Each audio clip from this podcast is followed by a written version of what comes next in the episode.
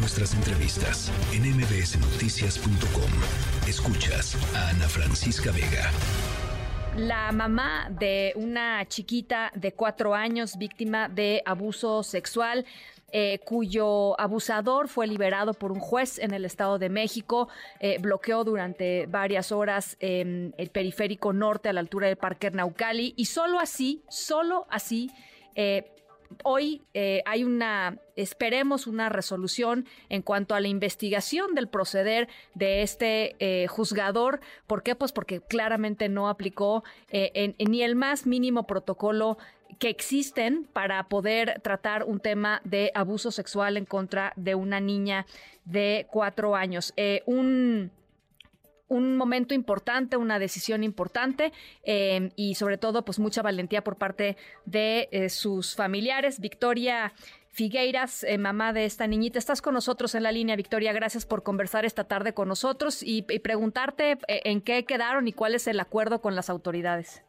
Hola, muy buenas tardes. Gracias por, por este espacio.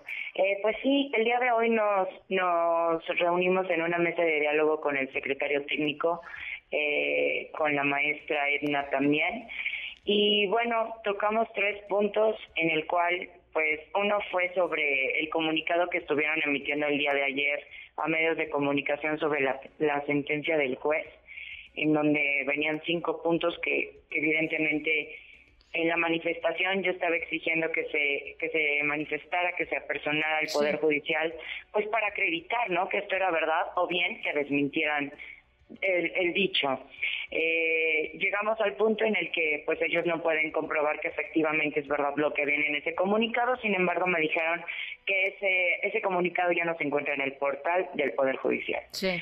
Ese es el punto número uno. en, el punto, en el punto número dos, aquí al, acuerdo que llegamos es que ellos se comprometen en que por parte de Contraloría eh, Interna, por parte del Poder Judicial, van a juzgar eh, el actuar del juez. Sí.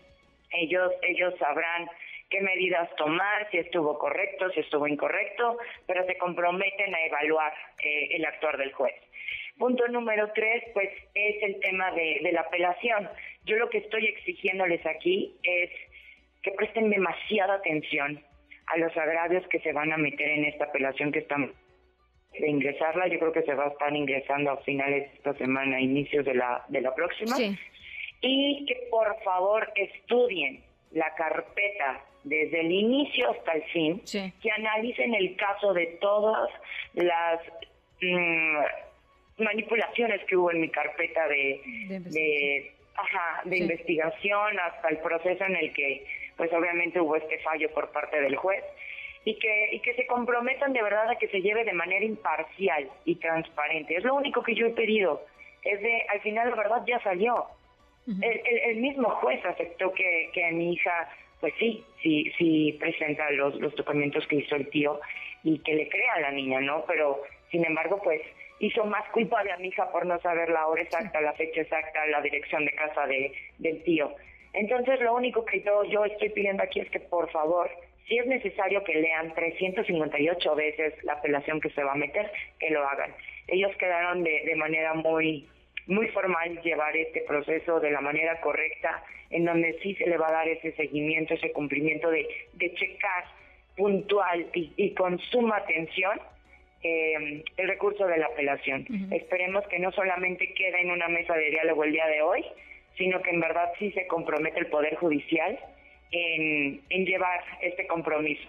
¿Y dónde está el abusador, Victoria? O sea, ¿dónde está la dónde está la justicia? ¿Dónde o sea,